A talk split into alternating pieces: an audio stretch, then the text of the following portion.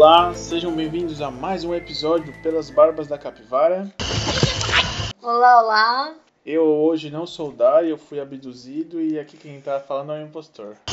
Ah, eu sou a Isadora e eu sou eu mesmo porque ninguém me abduzia. Tá, hoje a gente vai falar sobre. Teorias da conspiração.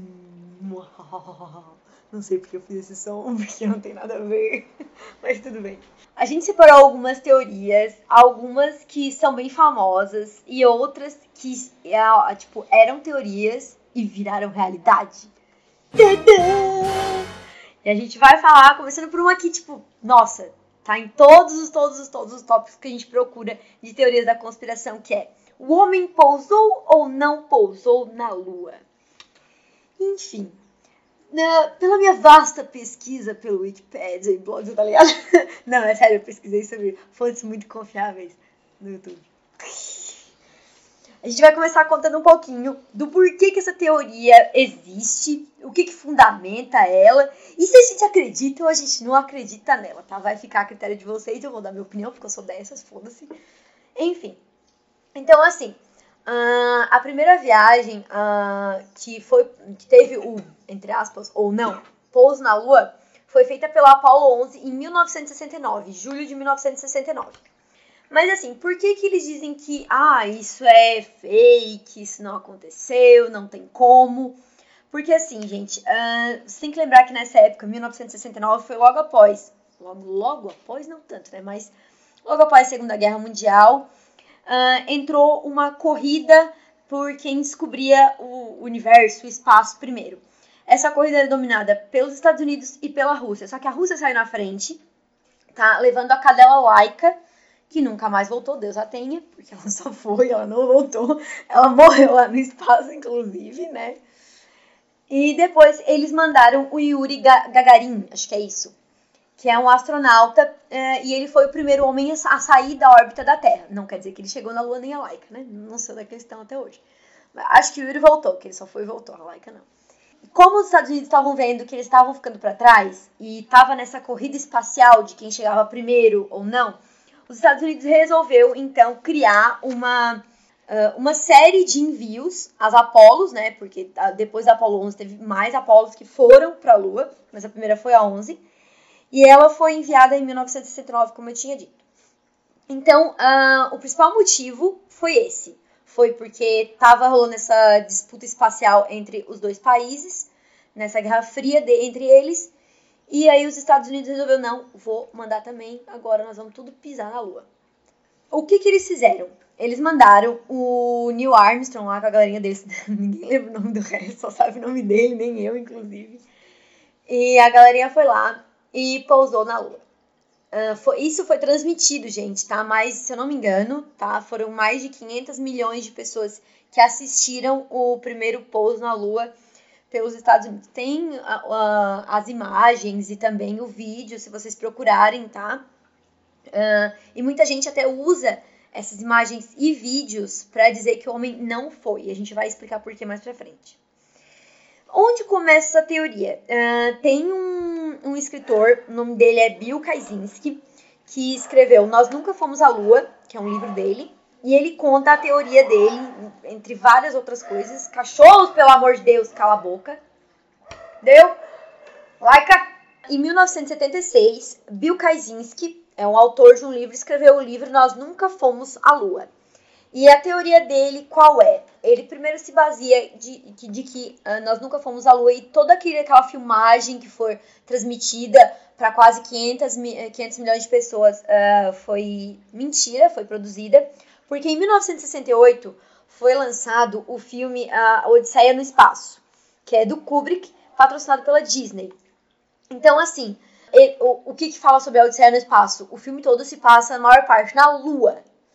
Então, muitos teóricos dizem que eles usaram esse cenário para gravar essa viagem à, à Lua nesse local. Então começa por aí. Eles disseram que na teoria, então, a, a, o set que foi gravado a Odisseia no espaço foi o mesmo que foi usado para essas filmagens do homem pisando na Lua. Uh, depois disso, depois de eles disserem que, ah não, foi o vídeo lá que, que foi gravado na Disney e que é tudo uma conspiração gigante, ninguém foi à Lua. Tem também o registro do vídeo que mostra a bandeira americana balançando muito. Só que não existe atmosfera na Lua, então não tem como balançar demais, não tem como trimilicar tanto. Tem que ser muito, muito, muito lento ou estático, né? Porque pode mexer com a, a força, tipo, o motor da mão do cara, sabe? Ela fincando lá, aí pode ser. Mas como não tem atmosfera, não tem como ela balançar. Então tem gente que usa o fato dela estar tá balançando no vídeo pra dizer que foi tudo gravado. Mas tem gente que olha o vídeo e diz que ela mexeu bem devagarinho, então que realmente estava certo. Então, enfim. Várias pessoas dizem várias coisas, né? Em que a NASA explicou, então, que aquilo, na verdade, tipo, vários pontos a NASA explicou, sabe? Todo que, que os teóricos iam refutando, eles explicaram menos uma coisa que a gente vai citar no final. Então a NASA disse que aquilo realmente era não, é força cinética, pipopó. As filmagens e também as fotos mostram o céu escuro, ou seja, uh, quando tu vê as fotos não tem estrelas. Só que eles explicam isso, a NASA explicou isso por conta do obturador da câmera, que se fosse para captar a luz que está ali na Lua, tu não vai conseguir ter a mesma uh, intensidade para conseguir ver as estrelas. Ou tu usa uma luz e um obturador para que tu consiga ver os astronautas, ou tu usa uma luz e um obturador para tu conseguir ver as estrelas. As duas coisas não ia dar, sabe? É por isso, por exemplo, quando eles foram, era de dia na Lua, então é como é de dia aqui, a gente não consegue ver as estrelas aqui, né? Tipo de dia assim. O máximo que dá pra ver às vezes é a lua, umas 5 da tarde. Então é assim que eles explicam. Outra coisa é que eles dizem que tem uma iluminação estranha no capacete, como se houvesse um holofote de fora muito mais alto, refletindo só no chão que eles estavam e não em toda a superfície da lua. O que dizem que parecia um cenário montado, que isso reflete nos capacetes. Se vocês prestarem atenção no vídeo ou nas imagens, isso acontece. Só que eles explicaram que, na verdade, aquilo era todo equipamento de iluminação, porque lá na Lua não tinha como enxergar, por causa das fotos. E o equipamento também de fotografia e filmagem que eles tinham na época dos anos 60, né, 70, era bem precário. Tipo, nosso celular com certeza é melhor do que a câmera que eles estavam usando naquela época. Então eles explicam que aquelas luzes eram para melhorar a captação das imagens na hora de transmitir para em rede aberta, né, na TV o, a hora dos passos do Neil Armstrong pela primeira vez. E a última coisa, que é a única que eu não vi explicação, tem algumas, mas assim, é a que o povo mais pega de que seria impossível do homem ir à lua, é porque a, a Terra é envolta pelo cinturão de Van Halen. Assim, de forma bem rapidinho, porque nem eu sabia o que era essa porra. O cinturão de Van Halen, ele é uma, uma força magnética é, que tipo a Terra gera uma pressão e lá fora tem o vento solar que gera outra pressão. Então isso cria um escudo que pra gente aqui na Terra é super importante dele existir. E ele tem dois níveis. Tem um que é mais embaixo, que é mais uh, menos nocivo e mais tranquilo de passar. E tem outro que é mais perto da Lua, que esse é muito maior e ele é muito nocivo. Ele é muito quente, então ele, ele chega. Eu acho que é Fahrenheit a, a, a proporção que eles mediam, mas é de quase 3 mil. Aí. Então é, é muito quente. Só claro, uh, foguetes estão aí, né? Foram feitos para conseguir passar por isso e aguentar a pressão, tanto a, a, atmosférica quando eles caem, porque superaquece, quanto conseguirem passar pelo cinturão. O problema é que não é o calor que impede eles de irem até a Lua, mas sim a radiação. Eu não tenho aqui os números exatos porque eu pesquisei, ele varia muito, mas digamos assim, de, de, eu não sei também qual a unidade de medida. Mas digamos que o ser humano só pode exportar 0,4 dessa radiação. E lá tem cerca de 500 para mais, sabe? Mais ou menos pra vocês terem uma noção. E que não teria, mesmo com o equipamento que eles foram, não teria como eles pisarem na Lua depois de ter passado pelo cinturão de Van Halen e não uh, voltarem com uma radiação extremamente alta e com meia vida por conta dessa radiação. E fizeram teste neles, eles não tinham tanta radiação assim, tinham bem menos, sabe? Uh, é o que mais os teóricos uh, pegam assim no, no pé das pessoas. Dizem que o próprio Van Halen ajudou a NASA atravessar o cinturão, porque o que a NASA defende é que existem pontos desse cinturão que é mais fácil de passar, que a densidade do, da radiação é menor. Então, assim, ele explicou mais ou menos onde é que ficavam os pontos e a nave meio que fez o percurso que, que o cientista, os cientistas discutiram que era melhor. Só que mesmo assim, é muita radiação, gente, é muita radiação. A, a roupa que eles estavam não era pra tão simples. Eles precisavam de muito metal para conseguir barrar aquela, aquela radiação e eles não tinham isso. Então, é, é mais nesse ponto que não teria como eles passarem a, a barreira. Hoje talvez eles teriam esse equipamento, não sei, mas naquela época não tinha, não tinha como, então é o que os teóricos defendem é que passar o cinturão de Van Halen é suicídio pelo nível de radiação. Tipo, a pessoa ia ter câncer na hora, assim, teria meses de vida quando chegasse aqui e seria realmente impossível. Eu acho essa teoria muito, muito, muito louca. Uh, eles, depois da Apollo 11, enviaram outros Apolos. A Apollo 13 foi a que explodiu, mas eles enviaram a Apollo 12, 14, 15 e 16, acho que 17 também. Todas elas pousaram na Lua teoricamente, se você acredita ou não. E aí, não sei, gente, fica aí a critério de vocês acreditarem ou não se eles pousaram. Mor, o que, que tu acha? Eu acho que não. Pra mim não faz é, diferença se o homem pousou ou não. Então eu acredito que eles conseguiram chegar lá e conseguiram capturar dados e amostras. E se foi um homem que capturou, ou se foi uma máquina ou uma sonda, não faz muita diferença. Mas por que, que eles não foram de novo? O governo, eles, tipo, eles falam que eles não foram por conta de gasto, que é muito gasto, que não tem nenhum motivo e que eles já não têm mais fundo para isso. Tipo... Tá, mas é que faz sentido. Porque pra que tá mandando uma pessoa lá? Não, não precisa. Manda uma sonda, manda. Entendeu? Ai, não sei. Eu fico muito, gente. É eu, sou, eu acredito em qualquer coisa. Se vocês me disserem duas vezes que os ETs são gatos, eu vou acreditar.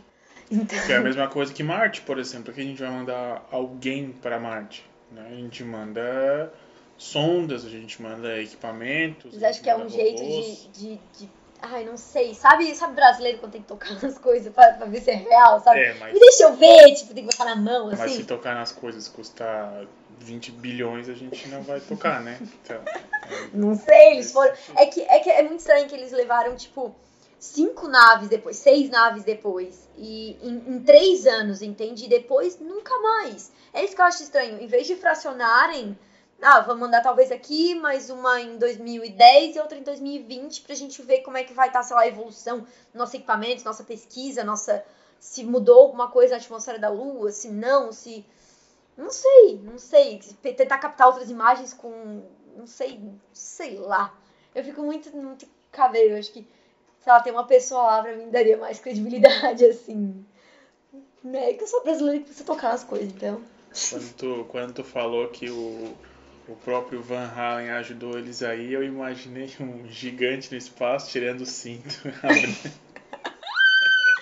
eu imaginei o cantor quando eu li a primeira vez, achei que era uma homenagem. Ai, mano. Enfim, essa é a primeira teoria, gente. Vocês acreditam que o homem foi à lua? Vocês não acreditam? Por que, que vocês acreditam e por que, que vocês não acreditam? Deixem aí, comentem, por favor. Marca a gente lá, marca a gente no Twitter. Tragam mais informações, porque, tipo, foi uma pesquisa bem simplesinha, assim, sabe? É só pra gente discutir mesmo teorias, porque eu acho muito legal. Então, tudo que vocês puderem trazer de, de informação e mais teorias pra gente ficar pensando e olhando para os lados, pensando se ninguém é um, sei lá, um reptiliano, sei lá. Vocês podem trazer, por favor. Qual a sua mensagem para a Terra, Bilu? Apenas que você é conhecimento. Próxima teoria. A próxima teoria que eu trouxe é a teoria do 11 de setembro, que, segundo os Estados Unidos, é o maior ataque terrorista do mundo né? Que é o, é o sentimento deles. Vamos primeiro aos fatos, né? Em 11 de setembro de 2001, foram 19 terroristas que raptaram quatro aviões comerciais. Dois atacaram o World Trade Center, que são as Torres Gêmeas. Um atacou o Pentágono e um falhou e caiu na Pensilvânia. É o que eles relataram sobre essa essa falha dos terroristas é que os passageiros teriam reagido os passageiros e os tripulantes teriam reagido a esse, esse rapto, desse sequestro do avião, e acabou dando alguma coisa errada e ele acabou caindo antes de, de chegar no onde eles queriam que chegasse. É, dizem que teria atacado a Casa Branca, né? Mas nunca chegou até lá. Total, total de mortos de contados mortos foi 2.996, então Deus. quase 3 mil mortos, incluindo os terroristas e as pessoas que estavam no avião, né? Foram mais de 6 mil feridos. Logo após esse atentado foi o lançamento pelo George Bush, pelos Estados Unidos, da Guerra ao Terror, que foi uma invasão ao Afeganistão para derrubar o Talibã. Né? O Talibã ele é uma organização lá da, daquela região e ela estava ocupando o governo do Afeganistão desde 96. Né? Aí com a guerra ao terror eles caíram em 2001 e teve a nova insurgência em 2004. Eles estão atuantes até hoje lá na região. Teve uma outra coisa que, que eles lançaram nos Estados Unidos chamado USA Patriot Act, que é o, o ato patriótico dos Estados Unidos da América.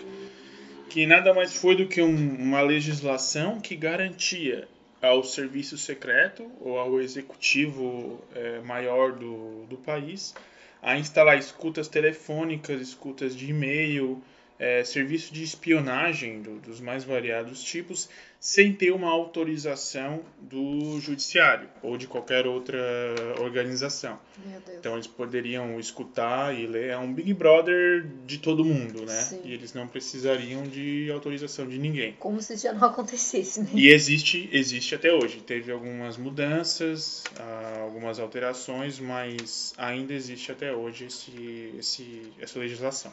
Aqui eu encontrei sobre o fato da conspiração, né? Algumas pessoas acreditam que esse atentado não foi um atentado terrorista pelo Talibã pela Al-Qaeda contra por de cunho religioso contra o imperialismo americano, que na verdade quem fez o atentado foram os próprios americanos em conjunto com os seus sócios eh, lá do Oriente Médio que ambos lucraram com isso. É, Nossa, essa teoria é muito bizarra, cara, mas é, é muito real. alguns, alguns engenheiros e arquitetos, depois de analisar as filmagens e os escombros, é, dizem que as torres elas deveriam ter tombado e não caído em linha reta como elas caíram. Né? Que elas Como se caíram fosse um, tipo, rápida. uma implosão. Isso. Que esse colapso simétrico indica uma demolição controlada. Então, quando tu tem algum, algum prédio que ele rui ou ele se deteriora, ele não cai é, os quatro cantos simetricamente, né? Ele vai quebrar um e daí vai tombar como se fosse cortar uma árvore. Sim. Ela vai cair para o lado, não vai cair simetricamente, né? É, uma outra coisa aqui que foi encontrada uma alta quantidade de enxofre, que é um possível resquício de termita ou é, termite, né, em inglês, que é um, um explosivo muito usado em demolições. E só que isso, isso é um pouco menos é, assim incisivo porque o enxofre também é fruto da, da fusão do ferro. Então pode ser que o ferro derretido tenha ocasionado enxofre também. Só que eles dizem que não nessa quantidade que foi encontrado. Né? Teve também, além das duas torres, teve um outro prédio que caiu ali próximo, que eles disseram que foi por causa dos destroços, ele foi abalado as suas estruturas por causa dos destroços das torres gêmeas. Era um prédio com 47 andares. E eles caíram também simetricamente em linha reta em 7 segundos. Né? A queda, desde o início até o fim da queda, foi 7 segundos. Nossa. E coincidentemente rendeu 4 bilhões de dólares de um seguro feito seis semanas antes do acidente. Os caras ficaram bilionários com a queda do próprio prédio, né? Tem um outro caso que aconteceu um pouco depois, que é no em Madrid, na Espanha, é a Windsor, Windsor Tower. Ela, ela foi incendiada, né? Um acidente, ela ficou 20 horas pegando fogo, né? E depois dessas 20 horas o prédio ainda estava em pé. Então, Nossa. a estrutura eh, caiu as paredes, caiu as janelas, mas a estrutura de ferro, aço e concreto, aquela estrutura principal que aguenta o prédio em pé, continuou lá. Fora que as torres gêmeas não eram prédios antigos, né? Pra ruir desse jeito, não tava com a estrutura tão deteriorada. Eles eram prédios até novos. Não era assim, ah, meu Deus, mas eles não eram antigos. Porque geralmente até pode acontecer de estruturas cederem aqui no Brasil, acontece até com certa frequência, meio bizarro. Mas é quando a estrutura tá, tipo, muito comprometida, ou quando ela tá em barranco, ou coisa assim. O que não era nem de longe o caso das, das torres gêmeas, né? É, aqui o, a temperatura que é necessário chegar para uma estrutura de ferro do, do nível que tinha nas torres gêmeas chegar em estado de fusão, né, derreter, é 1500 graus Celsius os cálculos que chegaram, que as torres gêmeas alcançaram, foi apenas de, 4, de 747 graus Celsius, né? Insuficiente. Nossa, ou seja, as estruturas de ferro tinham que estar lá. É, insuficiente para derreter essas estruturas. Entendi. Tem um outro caso também sobre, o, sobre os terroristas. É, aqui é, dizem que quatro dos terroristas é, foram vistos em Las Vegas seis vezes antes dos atentados, o que é um pouco estranho, né? Um fundamentalista islâmico que está pronto para dar a vida pela sua religião está lá em clube de striptease e jogatina algumas semanas antes, né? Aproveitando da vida de uma maneira que é contra a religião que ele está pronto a dar a vida por ela. Sim. É, soa no mínimo um pouco estranho, né? O FBI também disse que encontrou o passaporte de um desses terroristas nos destroços, né? Então eu aconselho aí o pessoal que trabalha com engenharia de ver de que material é feito o passaporte dessas pessoas para construir os prédios com esses passaportes, né? Porque aguentam muito mais que a estrutura de ferro que nós usamos hoje.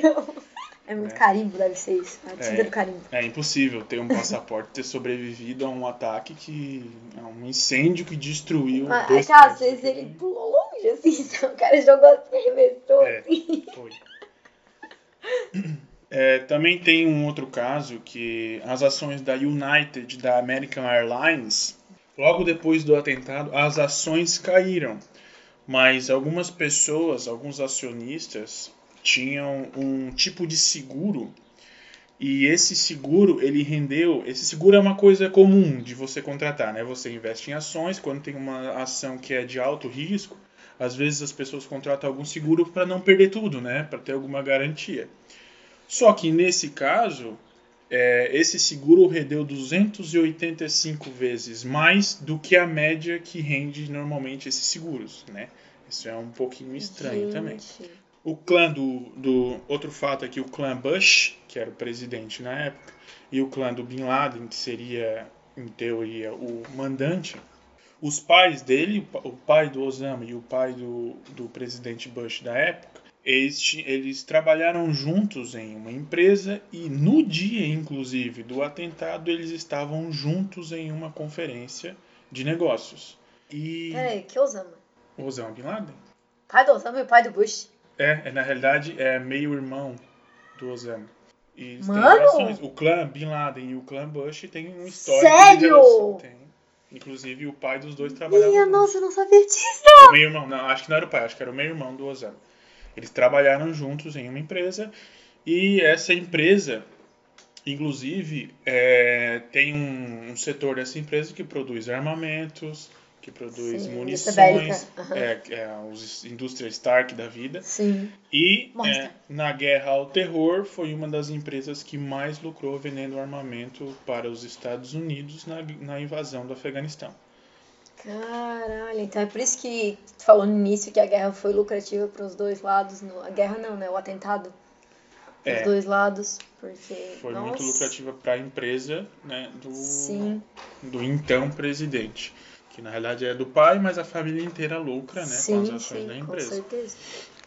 Esse atentado ele levou a essa invasão no Afeganistão em 2001 e logo após com a continuação da guerra ao terror, a invasão do Iraque em 2003 e todo esse caos que nós vemos hoje no Oriente Médio já inf- influenciado pela pelo, pelos ataques e pela invasão do, do imperialismo norte-americano em busca de lucro, em busca de petróleo, Sim. né? Então tudo isso é, é justificável né? e não são algumas mortes de civis e nem, nem eram só americanos, tinham civis do mundo todo. Então eu não acredito que são as mortes de 6 mil pessoas vão valer tanto quanto o lucro que eles tiveram nessa guerra toda que foi formada. Sim. Então você acredita nessa teoria? Ah, isso, nessa sim. Nessa sim.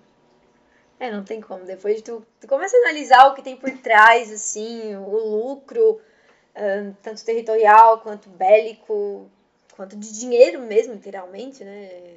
É absurdo. É absurdo, assim. E não é, não é difícil pensar que isso pode, possa ser super comum, né? De produzir É, guerra. por- Até a própria guerra da Palestina e Israel, né? A, famosa Guerra Santa que tem lá é financiada por empresas norte-americanas, né? Multinacionais, na verdade, mas de, de donos e acionistas americanos. E elas são que nem que nem Star Wars, assim, na questão as empresas que vendem, por exemplo, trazendo pro, pro Star Wars, que nas guerras clônicas tem o Império, né, que depois se tornou Império, seriam os separatistas, Sim. e a República, né? Então, as empresas de armas, as empresas bélicas, elas vendem tanto para Das um lado duas. quanto para o outro lado. Sim. E é o mesmo caso, né? Elas vendem por baixo dos panos para soldados palestinos e também vende para o exército de Israel. Né? Então elas lucram com a morte dos dois lados. Apesar de lá na região palestina não ter petróleo propriamente dito, mas a região inteira do Oriente Médio tem muito petróleo. E ali pelo mar Mediterrâneo é a maior rota para tu escoar petróleo para a Europa e para o próprio Estados Unidos, né? Se não fosse por ali, teria que dar a volta inteira lá por trás da China, do Japão, passar lá por baixo da África, ou quem sabe atravessar o Pacífico. Então seria muito mais geografia. É, seria muito mais custoso. né? Basta Sim. saber que seria muito mais custoso. Sim, a distância sim. seria 10 vezes maior de transporte do que se passar por aquela região da Palestina, né?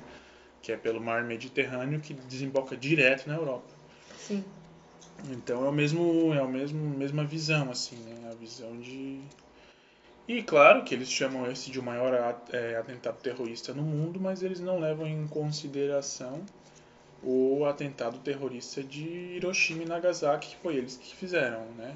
Que É. matou tanta gente, Teima, muito teima. mais gente morta. E o pior é que deixaram, tipo, as gerações também doentes por conta da radiação, né? Não é só quem morreu durante o, o ato do- da bomba. É, não é só porque foi um, um Estado, né, um governo que, que fez esse ato, que ele não é um ato de terrorismo, né? É, a intenção do ato foi puro terrorismo. Foi aterrorizar a população japonesa para render a guerra. Então isso é a Sim. definição natural de terrorismo. Sim, né? sim. Então, claramente, o, não, não diminuindo as mortes de quem morreu no, no 11 de setembro, mas não é o maior ato terrorista que nós temos no mundo. Qual sua mensagem para a Terra, Bilu?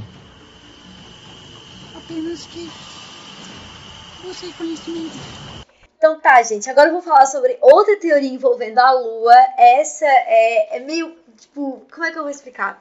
Sabe aquela teoria que a gente conversou de o homem ter pisado na Lua ou não? Então, essa teoria sobre a Lua, ela meio que tu precisa acreditar em um e não tem como acreditar na outra ou vice-versa, tá? Eu acredito em uma, não acredito na outra e caguei, assim. Mas vamos aos fatos, vamos ao que interessa. A teoria é... vamos usar os fatos com os fatos. Tá, As teorias conspiracionistas, me deixe, deixa, é fato, isso é fato. É sério, eu vou fazer todo mundo acreditar nessa, cara. A lua não é natural. Não, mas é sério, gente. Quando eu, é muito engraçado, porque a gente tava vendo um documentário sobre isso. E quando o cara começou, cara, foi muito engraçado, porque ele falou assim, a lua não é natural. Eu comecei a rir. Eu comecei a rir, eu falei, mano, esses caras tão muito doidos, velho. O que que eles fumaram? Chegou no final do documentário, eu tava, meu Deus, eles têm razão. Mano, é isso mesmo, meu Deus, estão muito certo isso. é sério, gente, é, é surreal, assim. Então eu vou começar explicando pra vocês no porquê que essa teoria existe, né? Já que, assim, se vocês levarem em consideração que o homem esteve na Lua, então vocês podem considerar essa aqui também, tá? Ahn, a teoria se baseia de que a Lua ela não é um satélite natural, ou seja, ela não é um, por exemplo, quem acredita em Big Bang, né? Não é um corpo natural que surgiu naturalmente lá, redondinha, bonitinha, como os outros planetas que a gente vê. Ela é uma estrutura que foi criada, tá? E assim, Uh, eu vendo os documentários depois pesquisando, a gente chega a, a gente chega a gente chega à conclusão, né, da teorias, teorias de que ela tem certos, certas peculiaridades que se diferem de qualquer outro planeta ou planetoide ou mesmo satélite, que ela é tida como satélite natural da Terra, né? E ela é totalmente diferente de todos que a gente já pesquisou, já achou e já analisou, né? Primeiro de tudo, ela é extremamente simétrica. Nenhum outro satélite natural é redondo perfeito, é um círculo perfeito geralmente elas são ovaladas, sabe? Tipo a nossa Terra, ela é meio achatadinha, assim. Então, os satélites e os outros satélites de outros planetas que eles têm, né? São meio achatados, meio ovalados, tem uma, uma leve deformidade na forma. A Lua não, ela é extremamente perfeita, assim, a circunferência dela é extremamente perfeita. Outra coisa é a proporção do tamanho e a rotação dela. Gente, eu não sabia disso. Eu pesquisando, eu não sabia que a gente não consegue ver o outro lado da Lua. Gente, eu só descobri isso depois que eu pesquisei, que eu vi aquele documentário. Sempre que a gente olha para a Lua, a gente só consegue ver um lado dela. Sempre o mesmo lado. Pode ser aqui, ou pode ser na China, ou Japão, ou whatever. A gente só consegue ver o mesmo lado. Porque a, a sincronização de rotação nossa e dela é idêntico. Tipo, não é que é idêntico, mas é que é proporcional, sabe? O quanto ela rotaciona e quanto a Terra rotaciona, praticamente igual e a gente não consegue ver o outro lado. Já fotografaram um outro lado, que é um lado que tem umas partes bem escuras e tal, mas nunca a gente não consegue ver e não consegue ver as atividades que tem daquele lado. E ela é diferente dos dois lados. A parte que a gente consegue ver tem bastante crateras. A parte de trás ela é mais lisa, só que ela tem essas manchas negras, tá? Essa é a maior diferença, assim. Como a gente não consegue analisar o que acontece lá, que os ETs saem, então uh, muita gente conspira que na parte de trás é onde pode haver vida alienígena, é onde uh, os alienígenas entram e saem para ficar espionando a gente uh, neste satélite. E assim, a Lua, ela interfere nas marés, interfere em outras coisas que eu esqueci, mas então ela é super importante estar tá ali, a gente precisa dela ali. Então é muito, é muito louco que um, exista um satélite tão importante, tão perfeito, que esteja ali e que ele realmente seja imprescindível para nossa vida e que ele seja natural. Não é natural. Outra coisa que é legal falar é que tem uma crença de que a, a Lua deveria ter surgido depois da Terra, né? Tipo, a Lua, tipo, se for pela, pelo que os cientistas dizem, houve uma explosão e tal. Tem duas teorias, dizem que, tipo, a Terra colidiu, algo colidiu com a Terra, que soltou um pedaço e formou a Lua. Tem outra que, é, que disseram que houve duas colisões, uma colisão de um lado, colisão de outro, que separou e também formou a Lua. Tipo, nenhuma delas os cientistas aceitam ainda 100%.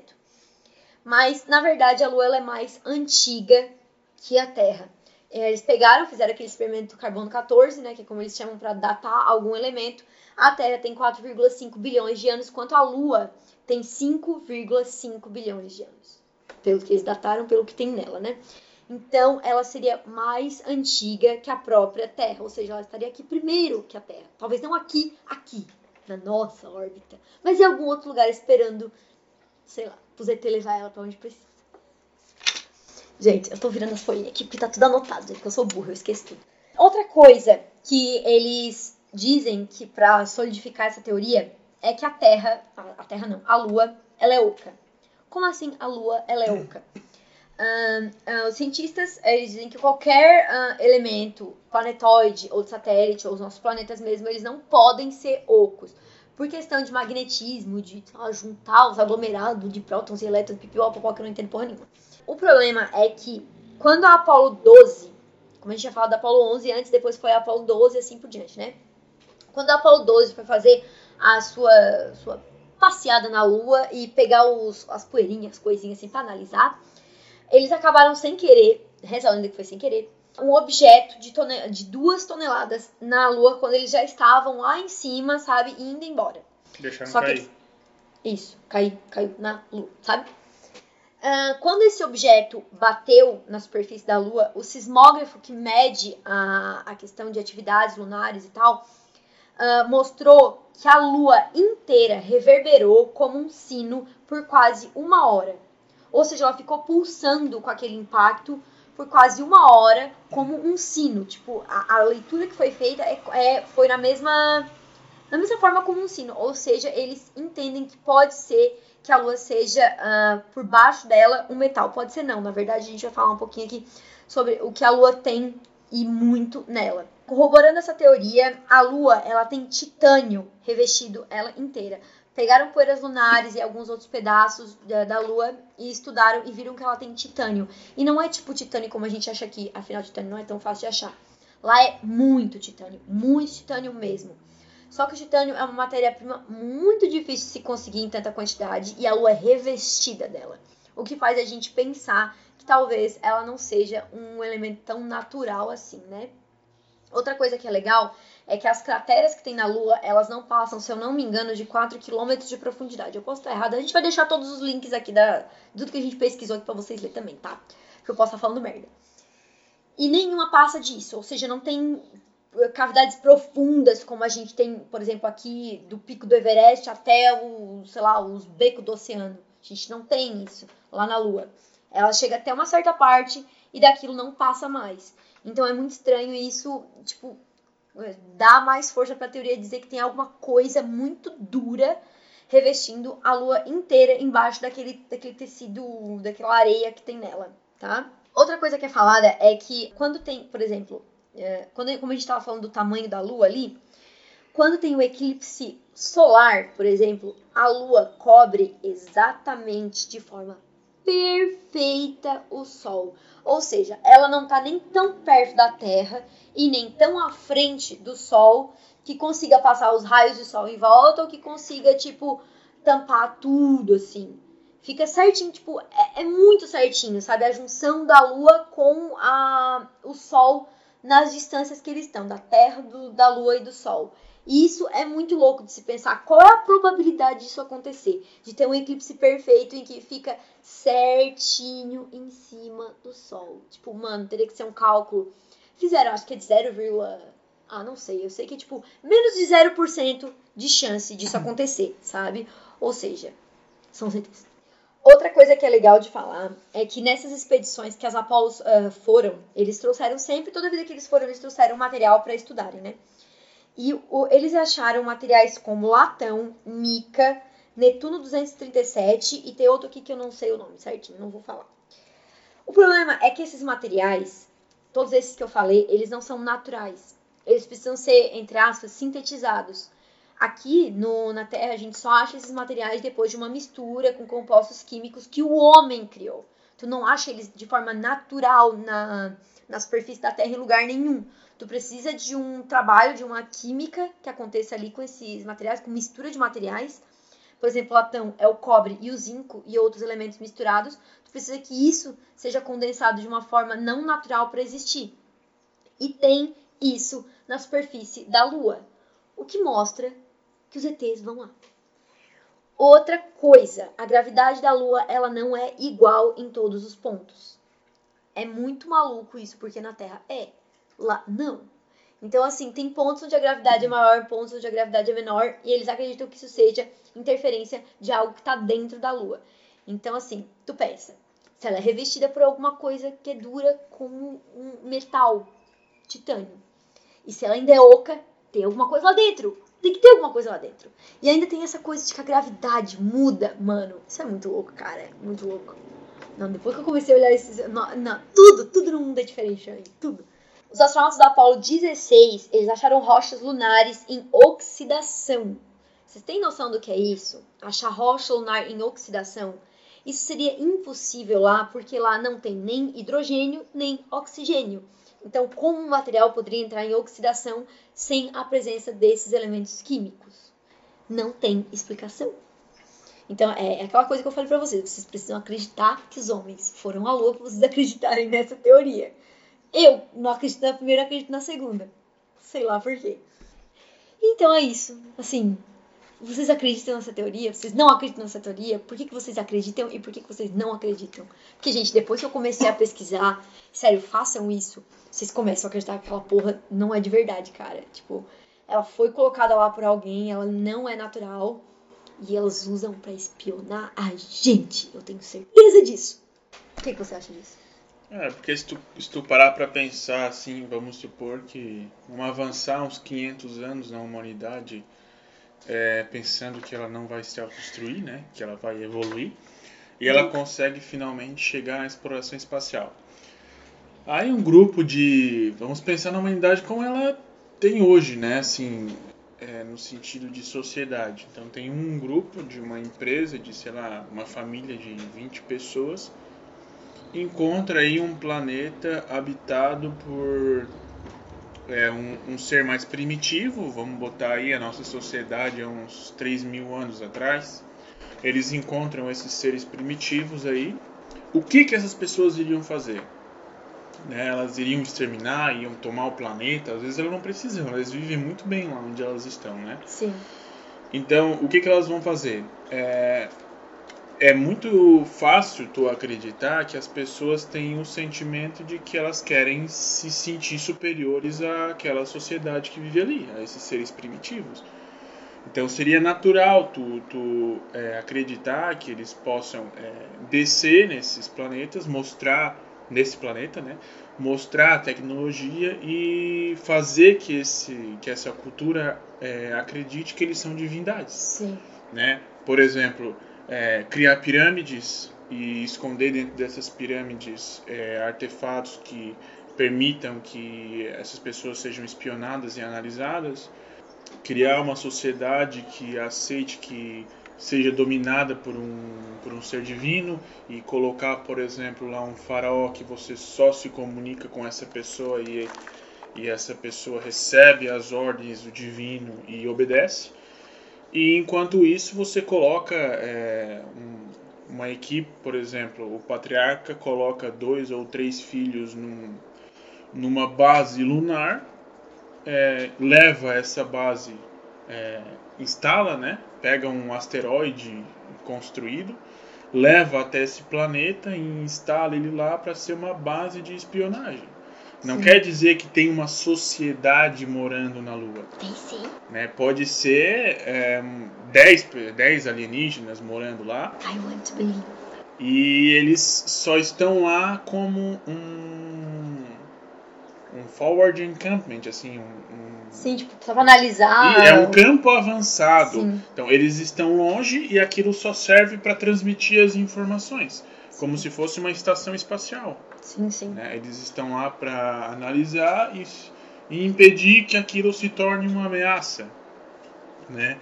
Ou é, também tem as teorias do, dos reptilianos, você não precisa acreditar que são lagartos, mas simplesmente uma nação que tem shapeshifter assim é que consegue... tem a capacidade científica de mudar a sua forma de alterar o seu DNA adquirir uma forma de um humano e não quer dizer que esse cara vai ser o presidente dos Estados Unidos ou vai ser o chefe da CIA ele vai simplesmente Sim. influenciar essas pessoas a fazer o que elas querem né? Sim então, é, legal, é legal pensar em reptiliano que a gente não vai estar aqui, mas porque é uma teoria, né, né, mas é legal, eu acho que a gente pensa acho que neles como répteis, acho que por conta talvez do camaleão, né? Eu, eu acho assim que ele é o único animal que ele é. consegue mudar a cor dele. É que né? na, na realidade tem, tem, tem alguns, alguns autores que trazem como é, cobras, tá. alguns ato, uh, autores que trazem como lagartos. É, mas são sempre répteis. É, eu porque, acho. Que... Porque tem algumas pirâmides, algumas construções antigas Sim que trazem essas imagens como divindades, né? Uma cobra gigante que sobe aos céus. Tem uma muito famosa que eu não, eu já vi, já ouvi falar um tempo atrás, mas ela foi construída, né, de uma forma que ela está simetricamente colocada, não norte e sul, mas de uma forma de que quando o sol bate nela, vai descendo, é, bate nela de manhã, faz um efeito que a luz vai descendo as escadas. Ela não desce reta assim, sobe desce. Ela desce as escadas onde a cobra está. Tipo, a sombra projeta, sabe? Aí, tipo, conforme vai o sol vai saindo e nascendo, com esse tempinho assim, a sombra das escadas vão se mexendo, real, assim, ela vai, tipo, subindo, é muito louco. É, dá esse efeito de de manhã é, descer e de noite subir, Isso. ou vice-versa, não sei qual é qual. Então, é, é, essa noção dos reptilianos vem dessa, ou se originou nessa, nessa crença de sociedades Sim. antigas, assim. Mas não necessariamente precisam ser répteis, pode ser qualquer É, eu penso que, acho, não sei, eu penso em camaleão, sempre que eu penso nisso, porque é um único bicho assim, mas pode ser outra coisa também. Eu penso porque ele é um bicho que ele muda de cor, né? Ele se adapta. É. Eu penso que tem um bagulho nisso aí.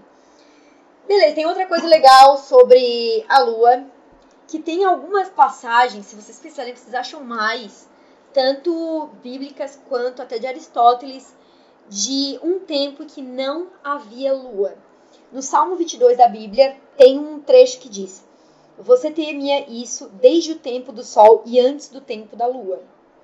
Aristóteles também cita num texto dele ah, o seguinte: Os bárbaros da Arcádia tinham direito à terra porque habitaram o céu antes que a lua aparecesse. Outra citação de antigos gregos é que eles eram chamados de preselenos, que significa o povo antes da lua. Então, e se vocês pensarem, vocês acham mais. Então, é, é bem interessante que tem alguns, alguns povos que citavam que existia uma época que não tinha lua nos textos deles. Isso eu acho isso muito massa.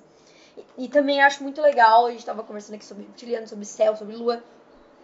Como isso mexe com a, com a nossa crença, né? Como a nossa crença é baseada em algo que vem de cima, que vem do céu, que vem de algo que a gente não conhece, que a gente tipo, desconhece, que tem um poder divino ou uma sabedoria divina. Por que, que eles não, não poderiam ser os próprios alienígenas, né? Na verdade, é o que os, os cientistas acreditam, que essas divindades que hoje muitas pessoas clamam, muitas pessoas. hum, como é que é o nome? É, louvam, louvam. Na verdade, não são divindades, são seres de outro planeta que têm uma inteligência e uma tecnologia diferente de tudo que foi visto até então. E a gente começou a olhar para o céu como algo místico, porque a gente não tem entendimento, até hoje a gente não tem entendimento do que pode haver além, né? Lá de lá de cima. Eu acho isso muito maluco, assim. Qual a sua mensagem para a Terra, Bilu? Apenas que você conhecimento. Vai lá, próxima teoria. Então tá, a próxima teoria é a teoria da princesa Diana, né, também conhecida como Lady Di, que ela morreu em um acidente de carro em 1997. Ela estava no carro com o seu é, atual namorado, o motorista e um guarda-costas, né, um segurança. Eles, ela e o namorado estavam no banco de trás, os outros dois no banco da frente. Esse acidente aconteceu em Paris. Né? E na época saiu é, várias teorias em tabloides, né? Porque é, a princesa Diana tinha uma relação um pouco conturbada, né? Com, com a família real e tudo mais. Sim. Ela se divorciou do príncipe Charles no ano anterior e os tabloides lá, a imprensa dizia que no, no dia que ela sofreu esse suposto acidente, ela estaria grávida deste namorado né, que é um empresário egípcio chamado Dodi Al-Fayed. A família real, como ela teve um filho com, com o Charles, que é o príncipe William, que era o herdeiro do trono, e a família real, no caso a rainha Elizabeth, é, não aceitaria que ela tivesse um filho muçulmano, né, que seria o irmão do herdeiro ao trono, não queria que ele fosse muçulmano. Irmão do William do Harry. Tem também um fato que dá um pouco mais de, de vivacidade para essa teoria que é mais atual. Em 2017, o ex-mordomo da Diana, é Paul Burrell, acho que é essa a pronúncia, ele revelou a existência de uma carta que a Diana tinha escrito na época e ela estaria preocupada em ser morta por um suposto acidente. É, e tanto é que essa morte seria útil para o próprio Charles, porque né, o divórcio foi é, minou muito a reputação dele, né? Sim. Foi muito comentado. E a aceitação de um novo casamento para o Charles seria mais fácil, mais aceitar, aceitado, aceito, né, por parte da população britânica após a morte da sua ex-esposa. Que absurdo. Também tem um- uma teoria de que o motorista, é, o Henry Poe, teria é, ele que cau- causou o acidente, teria sobrevivido a esse acidente. Então ele teria tomado é, algumas precauções, por exemplo, é, não lembrar as outras pessoas de colocar o cinto de segurança, mas ele ter colocado, na ocasião do acidente, ele sobreviveu, saiu e foi implantado um corpo de uma outra pessoa que tinha é, álcool no sangue e que na realidade é uma outra pessoa que estaria lá e o, e o Henry teria mudado de identidade, recebido um, um alto pagamento é, alguns meses antes em 15 contas bancárias diferentes, 15 contas diferentes, teria recebido um grande pagamento e teria sumido no mapa. E também tem um fato de que ele teria sido visto algumas horas antes do acidente saindo do hotel e não apresentava sinais de embriaguez. Né, eles comentaram, foram especificamente comentaram que ele se abaixou para amarrar o, o, cadarço do sapato e, e se levantou numa boa, sem nenhum sinal de tontura ou nada. Realmente tinham muitas pessoas que estavam seguindo a Diana, então com certeza Sim. tinham testemunhas oculares, porque é, é paparazzi atrás de paparazzi 24 Sim. horas por dia, né? Teve um único sobrevivente desse acidente, que é o Trevor, que era o segurança, que ele estava no banco do carona. E ele diz que não viu nada, não se lembra de nada, que a memória dele apagou antes do acidente, durante e depois. Ele foi interrogado várias vezes e sempre disse que não sabia de nada. Sim. Ou não sabia ou foi pago para dizer isso. Houveram também dentro do túnel testemunhas oculares que disseram que é, na hora do acidente eles enxergaram um misterioso flash de luz. E aí os as pessoas que disseminam essa teoria é, dizem que esse flash de luz poderia ter sido uma bomba de luz, né? uma flashbang, seria uma granada que ao invés de ela explodir, ela solta luz, com Sim. o intuito de cegar as pessoas e, consequentemente, bater o veículo ou perder a visão por algum momento, ficar atordoado. Né?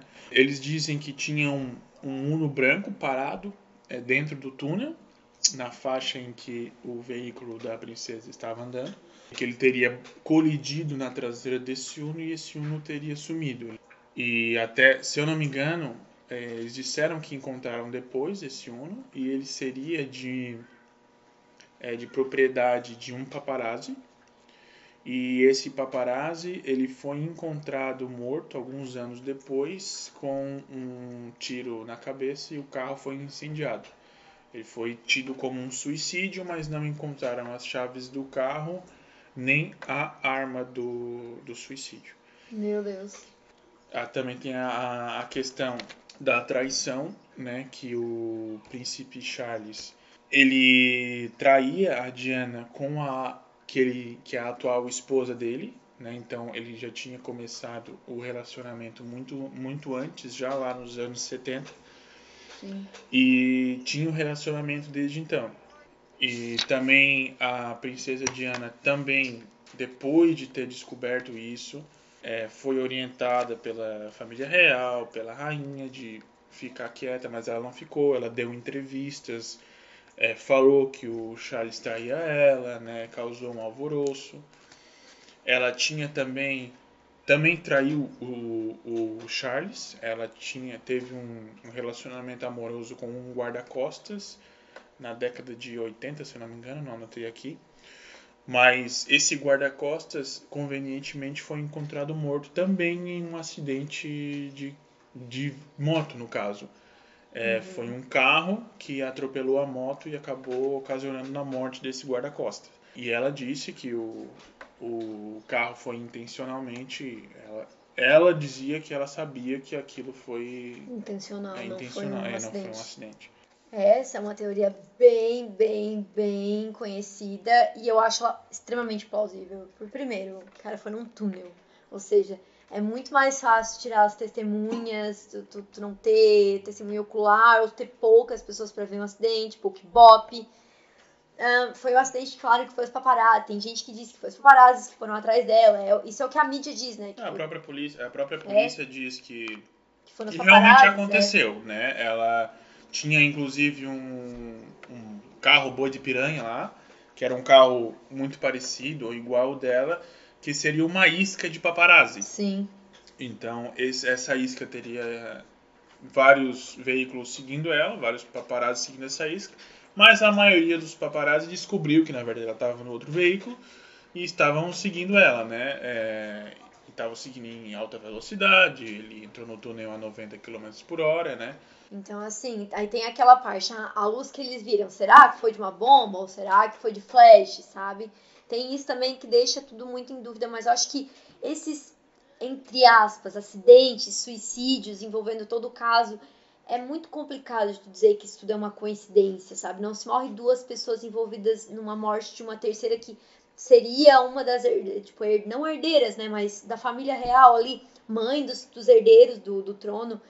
E, e, que nunca abaixou a cabeça pro, pro trono, para as regras. Pra, tem até uma, eu não sei se é verdade, mas eu acho que sim, que, que teve uma transgressão bem, entre aspas, grave da Diana, que ela desafiou as normas da, da, da família real, indo com o vestido acima do, tipo, com o corte acima do joelho, todo colado do corpo, mostrando as curvas e tal. Acho que não sei se não lembro se foi num funeral ou se foi num casamento, mas ela tava toda de preto, com uma meia fina preta. Essa, essa imagem é bem icônica, vocês procuram na internet o que vocês acham.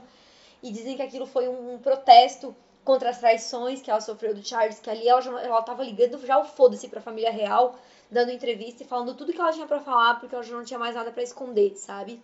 Tanto que ela falou em entrevistas pra BBC como ela contou pro, pro filho dela, pro, pro William, né, que é o primeiro, como o pai dele traía ela, sabe? Porque o pai, o, o William notou que estava acontecendo alguma coisa, que o pai estava distante, que tinha alguma coisa errada, que rolavam muitos cochichos, né? Uma criança percebe esse tipo de coisa, que o pai não tá mais presente e tal.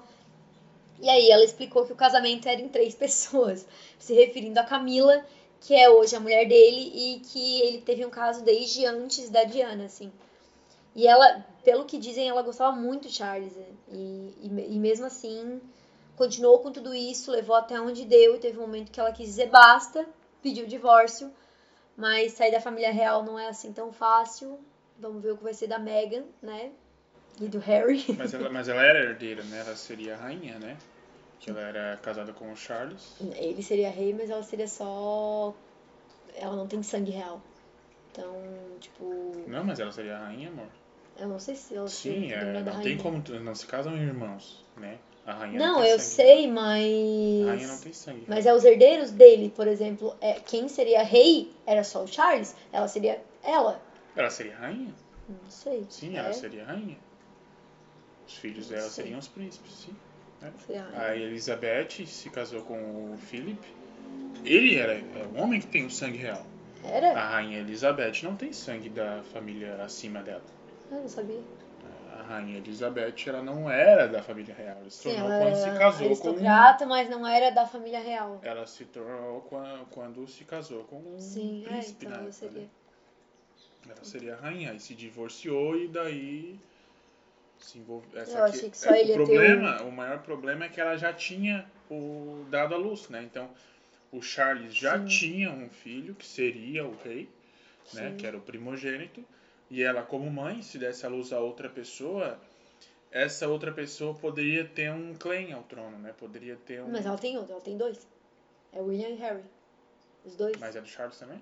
Sim, Ah, então. Aí não tem problema, porque os dois são, têm sangue do Charles. sim, sim. O problema é se ela tivesse um outro filho que não tivesse o sangue real. Sim, Ele sim, que seria foi o caso um filho que Da suposta gravidez. seria irmão do rei, Sim. mas seria fora da família real. Então Sim. ele poderia ter um, né, um- uma Sim. linha de sucessão para ele, entendeu? Sim, é, talvez se caso os dois morressem, alguma coisa, É. enfim, sim. Eu Entendi. não sei exatamente Ele como é que é a linha sucessória É, eu também da, não faço da- ideia. Mas gente, é se o vocês irmão- souberem, vocês comentem aqui. Se a gente tá certo, a gente tá errado, porque a gente só tá especulando. Que vocês viram que eu sou bem burra, né? Mas enfim. Seria o irmão do. É um meio irmão do rei. É, hoje quem tá se preparando pra tomar o trono é o William com a, com a Kate, né? E quem tá saindo, ou tentando se afastar ao máximo do, do, do trono, quem tá indo morar no Canadá, é o Harry com a Meghan, né? Então é isso. Qual a sua mensagem para a Terra, Bilu? Apenas que busque conhecimento. Próxima teoria. Essa é a teoria do Titanic. Pra quem não conhece, existe uma teoria e gente, ela é bem maluca, mas tu começa a analisar assim, ela é bem real. É a teoria de que o Titanic nunca afundou. Vou embasar esta teoria pra vocês saberem nessa conspiração. Enfim, Então, assim, o Titanic ele começou a ser construído em março de 1909, tá? Uh, quem mandou construir ele foi a empresa de navegação White Star Line e quem construiu foi a Holland Wolf, na Irlanda. Então, quem construiu foi o pessoal da Irlanda. Essa White Star Line eh, pediu não só o Titanic, mas pediu também o Olympic e o Britannic. O Titanic e o Olympic, eles eram muito parecidos, só que o Olympic veio primeiro, ou seja, ele é o primeiro navio a ficar pronto. O segundo seria o Titanic e o último foi o Britannic, mas o Britannic não entra nessa história, só para citar que foram feitos três para essa empresa, tá? Todos os três eram navios de luxo, eram navios grandes, de portes gigantes, de primeira classe até uma quarta classe, digamos assim. É, então eles chegavam a preços da, das classes mais luxuosas, dos aposentos mais luxuosos, entre 4.300 dólares e os menos eram entre 60 e 40 dólares, assim, que convertendo para a época de 1909, gente, era muito caro. Uh, então, o primeiro navio a ficar pronto foi o Olympic, depois o Titanic. O Titanic. Eles ficaram prontos três anos depois, então foi ali em 1911, por ali, que eles ficaram prontos. O Titanic tinha quatro funis, tá? Se vocês verem foto dele, vão ver que ele é um navio gigante, com quatro colunas, assim, que eu acho que eram as chaminés, né? Que era o combustível, era carvão naquela época. É, só que só três deles funcionaram. Um deles era só pra bonito, sabe? Tipo, eles fizeram só pra ficar harmonioso na estética e também dar um buzz de que ele tinha quatro funis, então, tipo, ele era potente, digamos assim. A capacidade dele era de para 3.500 pessoas, ou seja, ele era enorme e o valor total dele foi de 7,5 milhões de dólares.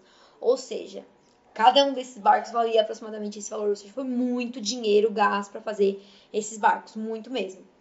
O Olympic já estava navegando, tá, gente? Então, uh, enquanto o Olympic navegava, o Titanic estava sendo pronto, tinha, tinha feito a carcaça, ele estava sendo produzido por dentro e já iria navegar. Enfim, então o Titanic era grande, robusto, cabia muita gente, era muito caro, né? Em 10 de abril de 1912 foi quando ele saiu. O Titanic saiu do Reino Unido em direção a Nova York. Ele fez duas paradas nesse meio de caminho foi dia 14, se eu não me engano, de abril, que houve a colisão com o até então uh, iceberg, que é como tem no filme.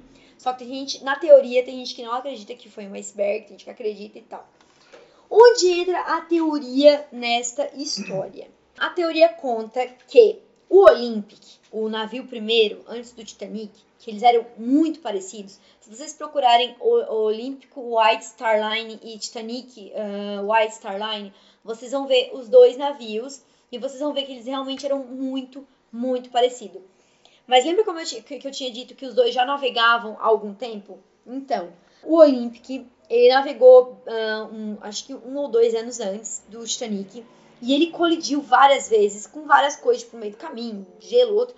Só que teve uma colisão que foi muito mais forte, que foi uma colisão que ele teve com um navio chamado HMS Hope. Essa colisão acabou dando um prejuízo bem grande pro, pro pessoal da Wartime, porque é, a seguradora não quis cobrir porque o acidente foi provocado pelo Olympic. Eles tiveram um prejuízo bem grande para conseguir arrumar tanto a deles quanto o navio do, dos outros. Não tiveram o reembolso do seguro e tiveram que arcar e teriam que arcar com esse valor do próprio bolso que era exorbitante. Já tinham gastado muito nos três navios de luxo, eles ainda não, não tiveram, não, não tinham tido o retorno financeiro, né? Então eles estavam realmente numa situação que eles tinham que parar para pensar o que, que eles iam fazer. O que que, o que que eles pensaram e é da onde surge a teoria? Ah, mas o, o Titanic, ele bateu na estreia dele ou já tava... Não, foi no, na, na inauguração. Ele bateu no dia que ele zarpou. Dia não, né? Foi quatro dias depois. Só que foi a primeira viagem dele. Não tinha feito nenhuma viagem ainda. Foi a primeira vez dele. Foi A saída foi no dia 10. A colisão foi no dia 14 de maio. E assim, o que as teorias contam. É, existe um livro chamado uh, The Ship That Never Sink. Eu não lembro do nome do escritor, mas vocês conseguem achar o livro aí.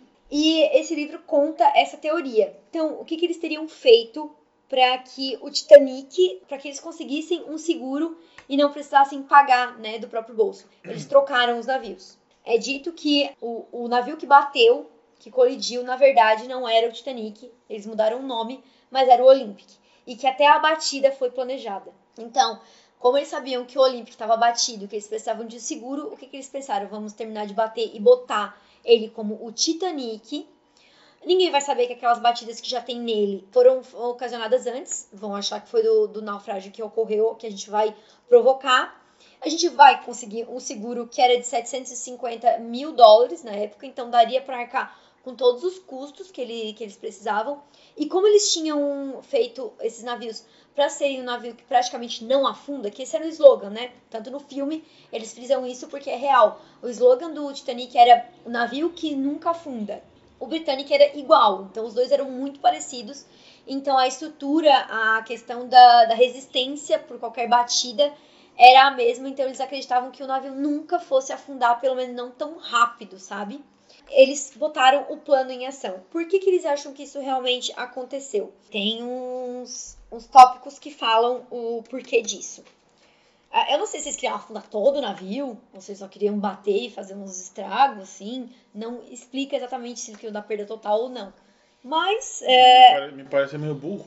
Não, porque eles iam conseguir o seguro. E, por exemplo, o que uh, corrobora essa teoria? Tanto o. Como era a inauguração desse navio, o, o dono da empresa da Starlight e o sócio dele, eles iam. Minutos antes, eles desistiram de ir. Os dois.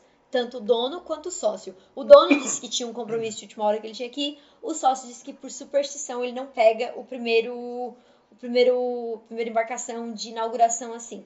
Então, eles não foram. Eles também tinham uma lista com os nomes de alguns passageiros que eram importantes, que eram pessoas influentes, que desistiram também coincidentemente, algumas horas antes de colocar o navio no mar. E outra coisa é que eles iam levar obras de arte da Europa para Nova York, só que eles desistiram da ideia. Eles falaram que iam levar na próxima embarcação que fosse e tiraram tudo que tinha dessa. Então eles iam levar muitas peças, pinturas, obras de arte dentro do, do navio, do Titanic, ou do falso Titanic, né? Que na verdade era o Olympic. Só que eles desistiram disso e retiraram todas as obras de arte.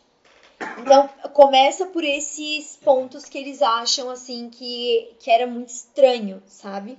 A segunda coisa que é que se defende... Mas o navio custou, não foi milhões? Foi 7,5 milhões. Mas 750 mil não paga o navio pra ter afundado. Eu não sei se eles queriam afundar tudo ou se eles só queriam reformar. Eu não sei. Eu procurei na teoria não tem se eles queriam afundar. É porque eles queriam, tipo, deixar o navio em desuso. Porque eles, não eles queriam reformar. Eu não sei se seria reformar ele ou não. É, eu acho que eles tentaram uma coisa que não deu certo. Porque também não parece algo muito inteligente. Tu tem, tu tem três navios e uma empresa que foca em fazer esses, essas viagens, esses negócios. Aí tem navios iguais e um deles naufraga, tipo, as outras pessoas não vão confiar nos outros navios, entendeu? Vai perder a confiança no negócio que ele investiu. Não, mas é porque ele fez tudo parecer um acidente, entende? Tipo assim, tinha essa questão do seguro, que era de 750 mil, li, mil libras, é, 750 mil libras, só que assim, para eles afundarem um navio, não, não, não, é, não, não é só achar um iceberg e jogar. Eles precisavam ter a ajuda do próprio capitão, né? Do que dirigia. Dirigia? Dirigia? Dirigia, né? Sei lá. O, pilotava. É, pilotava o, o navio.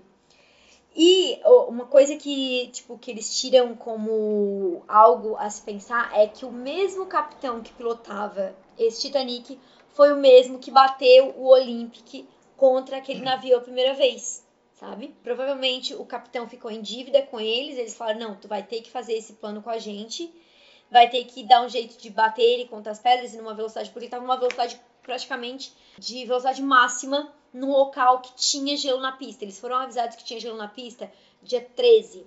E dia 14 foi a, colisão. Então eles tinham sido avisados que tinha gelo duro na. Gelo duro. ah, não, gelo mole tinha gelo na pista. Na pista, no caso, no mar, né? Pois é, gelo na pista. Gelo na pista? Não, freadinho aí. É, agora tu pode ser pelo podcast. Fala, filho. Pode ser. Fala. Miau. Então, assim, o, o piloto do navio, o capitão, ele tava dirigindo, o tava navegando o Titanic a uma velocidade praticamente máxima que ele ia sabendo que tinha gelo no mar. Então, assim, seria muito erro de principiante fazer isso. Se ele sabia que tinha gelo no mar, sabia que tinha lugares perigosos, e eles sabem que quando tem gelo em cima, pode ter gelo embaixo, obviamente. É, foi um erro muito de principiante ir naquela velocidade. Então, isso já ajuda a dizer que foram os donos que falaram que ele tinha que fazer isso, fora aquela batida que ele tinha dado com o Olympic naquele outro navio. Eles dizem também que uh, o capitão recebeu um dinheiro para fazer isso. Qual foi o problema do plano? O problema do plano foi que ele foi feito 24 horas antes do que deveria. E eles dizem isso por conta da velocidade. Como ele estava muito rápido, ele acabou chegando no ponto que ele tinha que, que, que ele, na cabeça dele ele tinha que chegar um pouco antes. E aí houve a colisão. Tem gente que diz que foi no iceberg. O problema é que tinha outro navio, que se não me engano o nome era Remy ou Semi, algo assim, que estava ali por perto também. E eles dizem que foi nesse navio que o Titanic colidiu. Então tem, tem algumas pessoas que disseram que foi um, um iceberg, tem gente que diz que foi esse navio. Depende da, da pesquisa que tu faz. E assim, os passageiros eles acham, porque teve sobreviventes, né? Os passageiros eles acham muito estranho que eles não tivessem visto o iceberg porque estava um dia de céu estrelado e o mar estava calmo. Então não, não tinha chuva, não tinha nuvem, não tinha nada que impedisse a visualização de nenhum iceberg na, no mar naquele momento. Então tem muitas coisas que, que tornam tudo muito estranho, sabe? Essa batida. Outra coisa que reforça essa teoria é que ali perto, ali perto, na verdade, um pouco mais na frente, havia um navio cargueiro que estava vazio.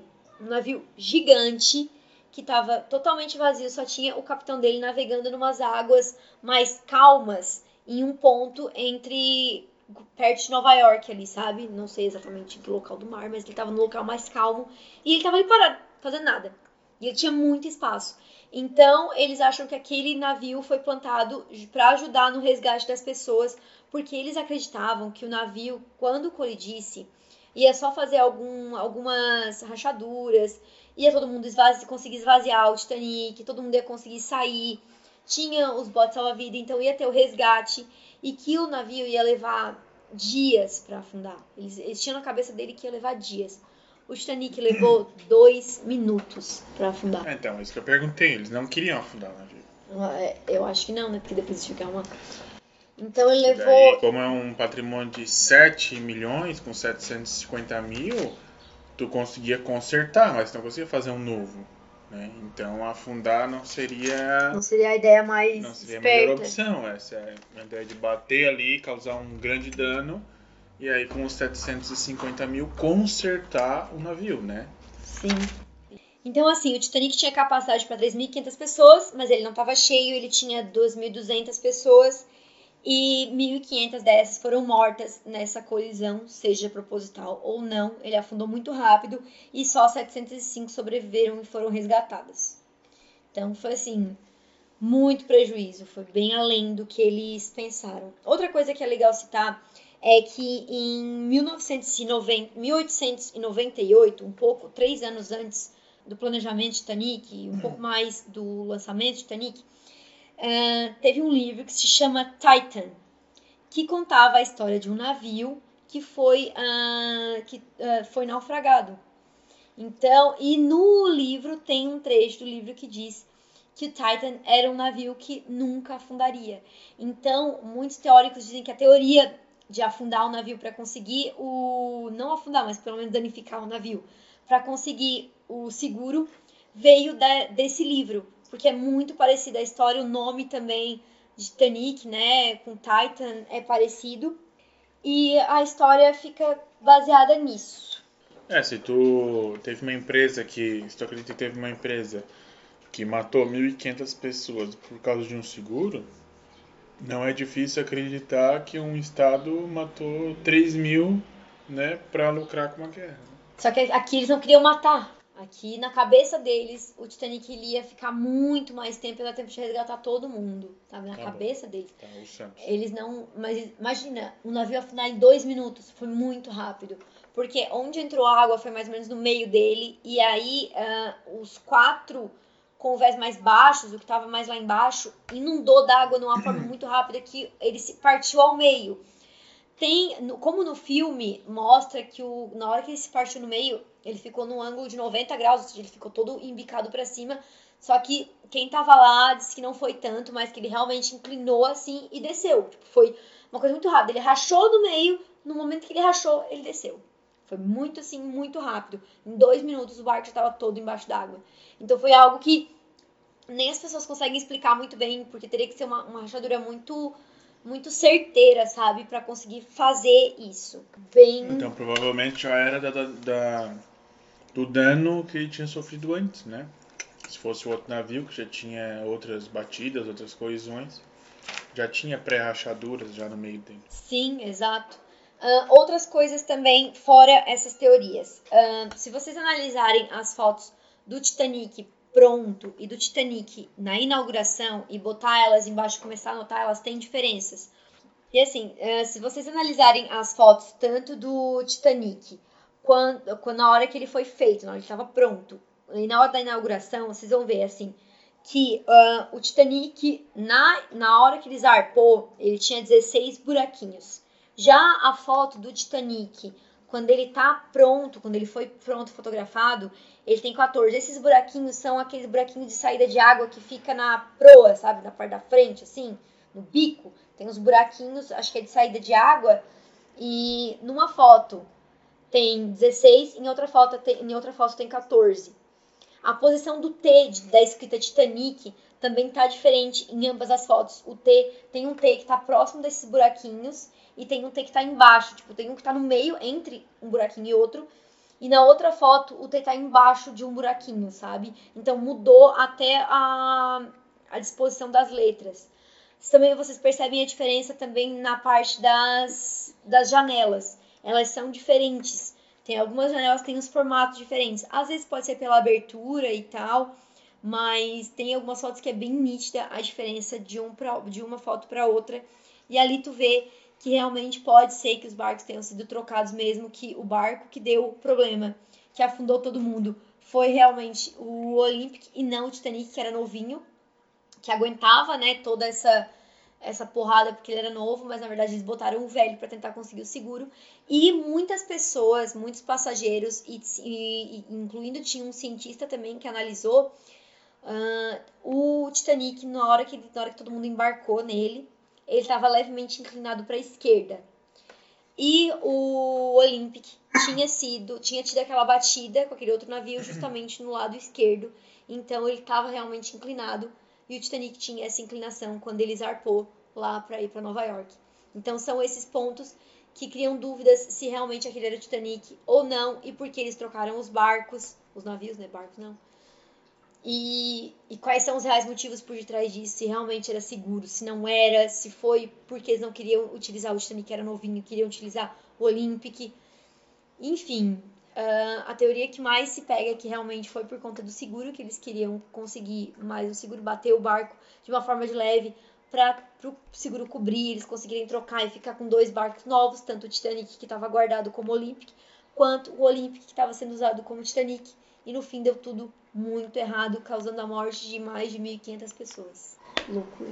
Esse é muito legal, cara. Quando eu pesquisei, aí fui ver as fotinhas, tu conta as coisinhas, tá diferente mesmo. Tipo, como, sabe? É muito louco. Não sei se é montagem, pode ser, mas. Nossa, é, é bem, é bem louco, assim. É, mas esse, esse é mais plausível de acreditar, porque é, é uma propriedade privada, né? Então, se ele quisesse trocar o navio, trocava, ia lá, pintava, acabou. Exato, exato. É, 1909 acho que não tinha toda aquela fiscalização, né, que nós temos hoje, então... Não, era bem diferente. Era ah, e só uma fácil. correção. Foi dia 10 de abril que ele zarpou e não dia 10 de maio, tá, gente? Foi em abril. Fechamos aqui? Então fechamos a nossa lista de teorias da conspiração. Ou seja, tudo que a gente falou aqui não está comprovado, é tudo coisas que as pessoas foram investigando, foram analisando, cientistas ou, ou só teóricos mesmo, especulações e tal. Qual a sua mensagem para a Terra, Bilu? Apenas que busque conhecimento.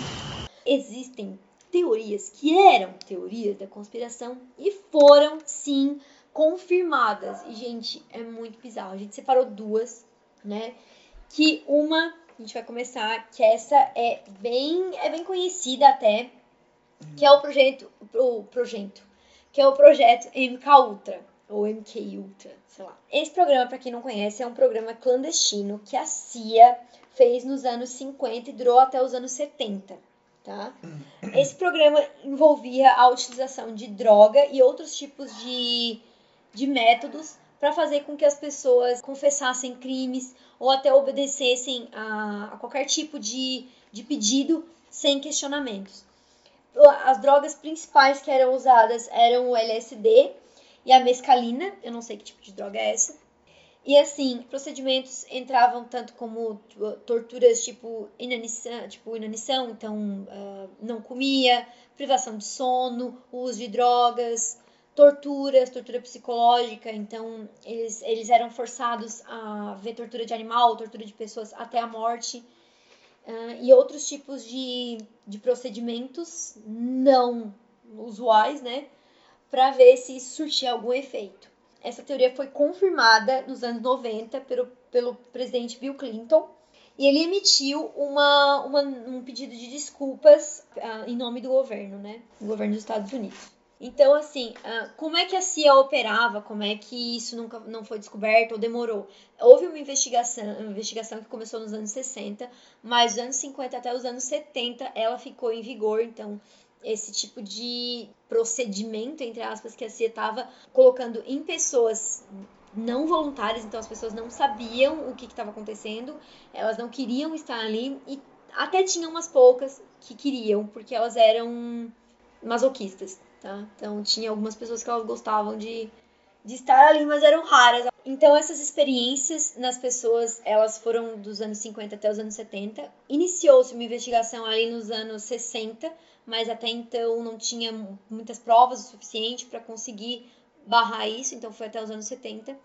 As, a maioria das pessoas que passaram por esse tipo de procedimento, elas não eram, não eram procedimentos consentidos, então elas não queriam estar ali. Eram feitos em prisioneiros de guerra, imigrantes ou em pessoas pobres e até em universitários, tá, gente? O escândalo maior que levou o Bill Clinton a pedir desculpas foi porque foi comprovado que um cientista, o Frank Ocean, não sei se é assim que se pronuncia o nome dele, foi o caso mais famoso, porque ele era um cientista, ele era uma pessoa renomada, e, e ele foi acabou tendo esse experimento nele.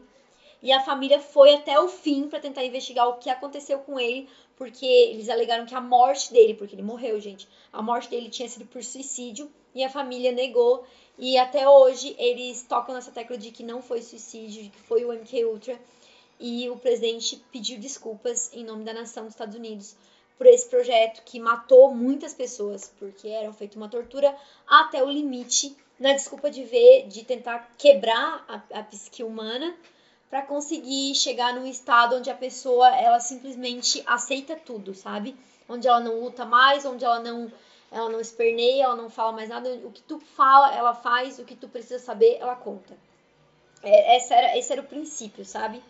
Então, em 1953, quem presidiava esse projeto era um tal de Sidney Gottlieb, não tenho certeza se o nome dele é assim. Todos os medicamentos eram testados contra a vontade das pessoas, porém, assim, como a CIA não podia se envolver diretamente com isso, eles usavam o nome de fachada, usavam empresas de fachada. Uma dessas empresas era a Fundação Rockefeller, que ela era uma instituição de caridade, então ela recebia donativos, recebia doações e pessoas, então eles usavam essa empresa e outras também, mas essa é a maior, como fachada para continuar operando e continuar com esses experimentos nas pessoas. E a MK Ultra também operou em Harvard, o que eu achei isso um absurdo, gente.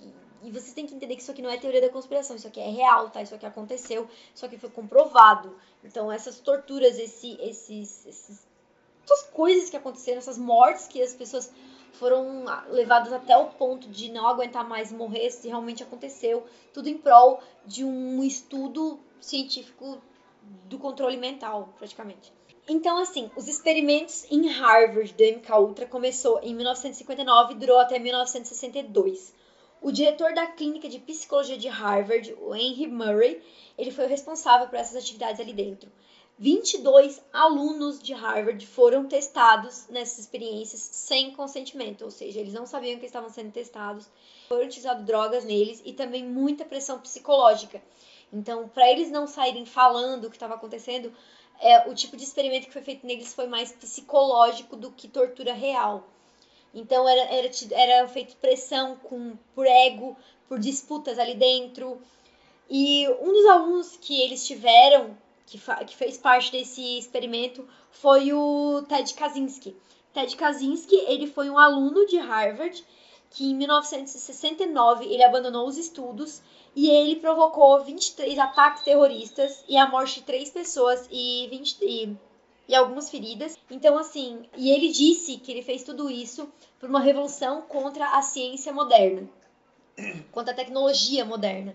Então, eu acho que isso foi um meio dele tentar se revoltar contra o, o, sistema que ele foi imposto, contra toda essa pressão psicológica, toda essa tortura que ele sofreu, ele ficou afetado demais e ele era super inteligente, então ele criou bombas e fez atos terroristas em vários locais, acabou matando três pessoas e eu não sei se ele tá vivo ou se ele já morreu. Ele é bem famoso, eu não conhecia, mas ele era bem famoso, assim. E enfim, esse é o caso MK Ultra. Eu trouxe bem rapidinho pra gente conversar assim. Ele é bem bizarro porque tu fica pensando. É muito Stranger Things, assim, o que aconteceu com a Eleven, sabe? Que ela tinha o poder da mente, ela era forçada a trabalhar com aquilo. A mesma coisa que tem um pouco em Soldado Invernal, que o próprio soldado ele é condicionado a fazer algo que ele não quer, mas por um, um controle mental. Então é, é, tudo isso é baseado no MK Ultra, que até pouco tempo, até os anos 80, era só especulação. E em 1990, com todos os dados que eles conseguiram reunir, foi comprovado, porque assim, como eu disse para vocês, em 1960 teve uma investigação, só que o presidente do que, presidiu o MK Ultra, ele soube disso, então ele apagou muitos dos, dos documentos, ele, ele conseguiu dar fim em muita coisa. Só que conseguiram reunir, acho que eu não lembro se foram dois mil, cerca de dois mil arquivos assim, que falavam sobre as torturas psicológicas e sobre vítimas e sobre estudos. Então não teve como os Estados Unidos negar que aquilo não existiu. E foi por conta disso que o Bill Clinton então teve que dar o seu pronunciamento e pedir desculpas em nome dos Estados Unidos a todas as pessoas que sofreram com esse projeto e todas as famílias que perderam pessoas e que até hoje talvez nunca vão conseguir reaver essas pessoas porque passaram por esse projeto e foram dados como indigente, né? O que, tu acha disso? Discuta sobre, discurse. É, os, é os custos que nós, nós tivemos, né, para situar os anos 60 e 70 aí, a questão pós-segunda guerra mundial, a questão da Guerra Fria, da, né, da polarização comunista anticomunista que nós vivemos até hoje, né? Sim. E os custos do avanço técnico, do avanço né, da tecnologia e da ciência às custas da ética, né? E nós, nós, nós ainda temos isso até hoje e essa noção que nós temos da nossa própria sociedade de capitalismo, e nós queremos essa evolução tecnológica e nossa evolução de, de, de luxo e de dinheiro e de conforto às custas né, da, da, da, ética da vida, tanto nossa quanto a vida Sim. do planeta. E essas, esses acontecimentos estão aí para nos mostrar que nós estamos no caminho errado. Está na hora de a gente repensar e buscar alternativas que sustentem, né? Pode não levar a um avanço tão rápido, né? Mas que pelo menos seja um avanço seguro. A gata tava correndo atrás de um outro gato lá no terreno vizinho. Ó oh, filho! Correndo atrás, correndo atrás. Tá tretando! Tá, qual é o próximo?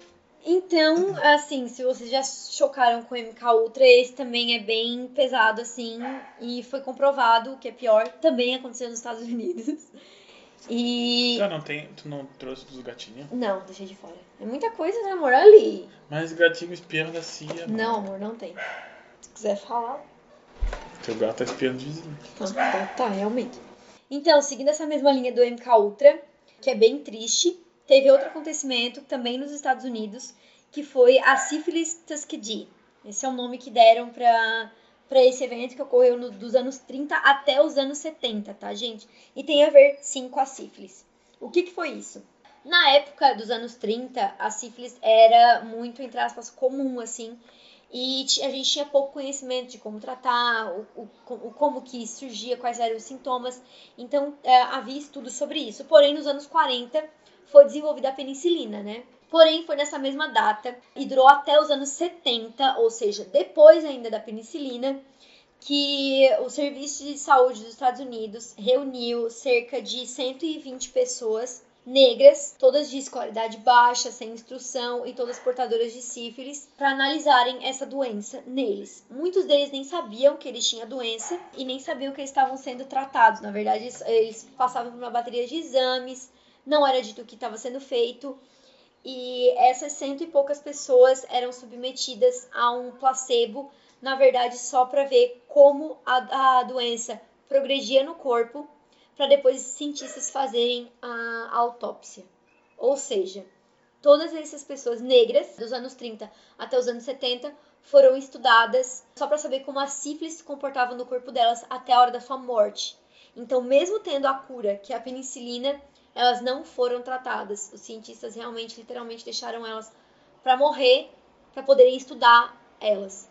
E óbvio que eram pessoas negras, porque naquela época, obviamente, negro não era gente na cabeça deles, né? Eram pessoas pobres, sem instrução, então que não, não poderiam nem bater de frente com o sistema, não sabiam nem o que estava acontecendo e simplesmente morreram na, nas mãos desses médicos e desses cientistas que simplesmente só estudavam e olhavam eles definhar e anotavam no caderninho deles e depois realizavam as autópsias. A confirmação dessa teoria conspiracionista foi confirmada em 1997 e novamente o presidente Clinton teve que fazer um pedido de desculpa aos oito, ou seja, só oito pessoas sobreviveram.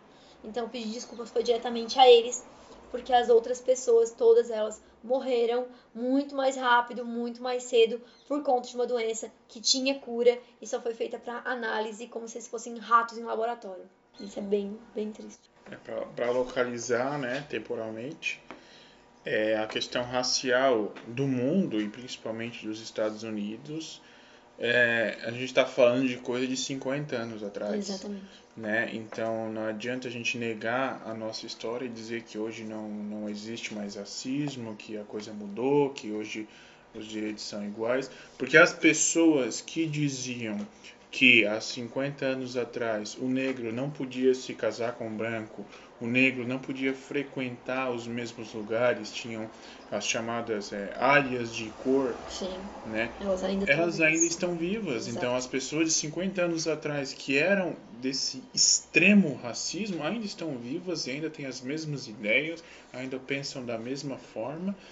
Elas só ainda segregam. elas só, digamos assim, pararam de aparecer tanto, né? Porque é, a tomada dos lugares de fala da, da, das pessoas negras, das mulheres e dessas outras minorias, elas apagaram um pouco o lugar de fala dessas pessoas mais preconceituosas. Mas isso é uma questão de que uma mudança, uma guerra, uma fissura política pode é, mudar isso de novo, da água para o vinho e trazer tudo de volta. Sim.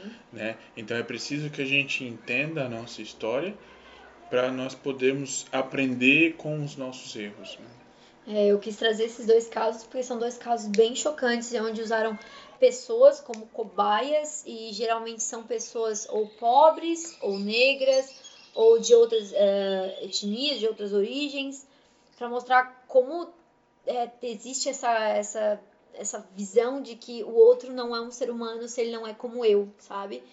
Então é muito estranho. Teria outras teorias que foram confirmadas que são mais fofinhas, como dos gatos, que foram. que não é tão fofinha na verdade, porque o gato morreu atropelado. Mas é que teve gatos que foram usados pela CIA para espionagem e realmente eles foram. Só que os gatos foram atropelados, então eles cancelaram o projeto. É, também na época da Guerra Fria, eles foram enviados para a União Rússia, Soviética, isso. né?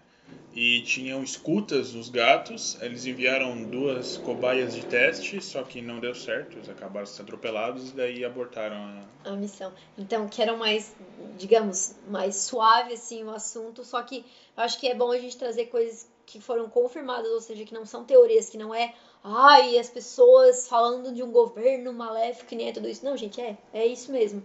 É isso que acontece, é isso que aconteceu na época do nazismo, é isso que acontece quando tem segregação, é isso que acontece quando as pessoas não se enxergam como elas sendo iguais, sabe?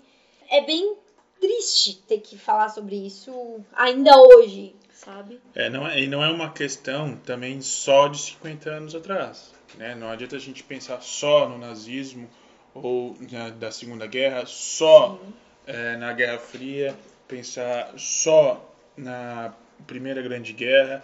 Se nós pegarmos cada século, todos eles, todos eles têm grandes conflitos e todos eles são carregados desse tipo de nacionalismo, né? Desse tipo de nacionalismo não na questão, nem sempre na questão do país, né? Porque às vezes não é, não, não existiam países, é, é às vezes um, um patriotismo de, de, de raça, De linhagem ou- sanguínea, é, né? também de Uhum. linhagem sanguínea, da, da família, ou de religião, ou De é, crença, teve. ou de, né, de sexo, de, de tudo isso. Então tá. Fechamos? Era isso que a gente tinha para apresentar para vocês hoje. Sigam a gente no nosso arroba Barbas da Cap, Fogo nos racistas. tanto no Twitter quanto no Instagram. Comentem lá no Twitter, mandem as suas mensagens pra gente, né? As sugestões de pauta, o que, que vocês estão achando agora. O nosso áudio não é dos melhores, né? Nós tivemos que cortar e parar aqui várias vezes, inclusive por causa do sino da igreja. A gente tem uma segunda lua que fica balance, balançando aqui, vibrando. Mas a nossa placa de som já está a caminho, tá chegando aí, já tá chegando em Santa Catarina aqui, que a gente é de Santa Catarina, já tá chegando aí em breve. Eu ainda tenho que comprar os microfones, mas acho que daqui uns três, talvez, uns três, quatro podcasts, a gente já vai estar com um equipamento melhorzinho aí. Isso aí. Obrigadão por assistir, ouvirem, né? Assistirem. Ouvirem até aqui. Tchau, tchau. Tchau! Ei, Bess, Não, não, não, não. não. não é vergonha fazer uma pausa no calor. Um gole na sombra. Esse sol tá castigando. Melhor relaxar.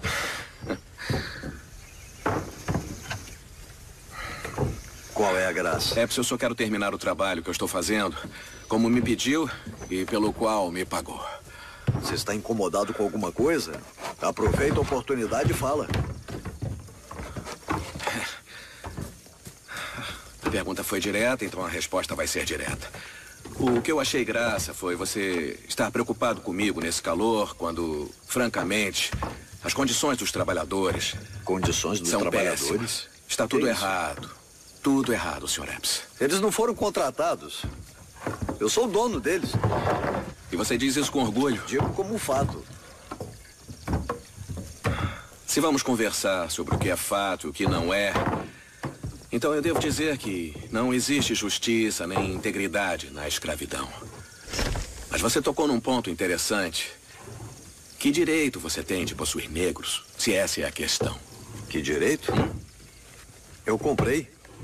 Paguei por eles. Claro que sim, e a lei diz que você tem direito de ter um negro. Mas me desculpe, essa lei não é nada. Imagine se aprovassem outra lei que tirasse a sua liberdade, que fizesse de você um escravo. Imagine. É inimaginável. As leis mudam, Epps. Verdades universais é que nunca mudam. E isso é fato. Um fato puro e simples, que é certo e justo, e certo e justo para todos. Brancos e negros são iguais. Está me comparando com um negro, Bess? Só estou perguntando, aos olhos do Criador, qual é a diferença.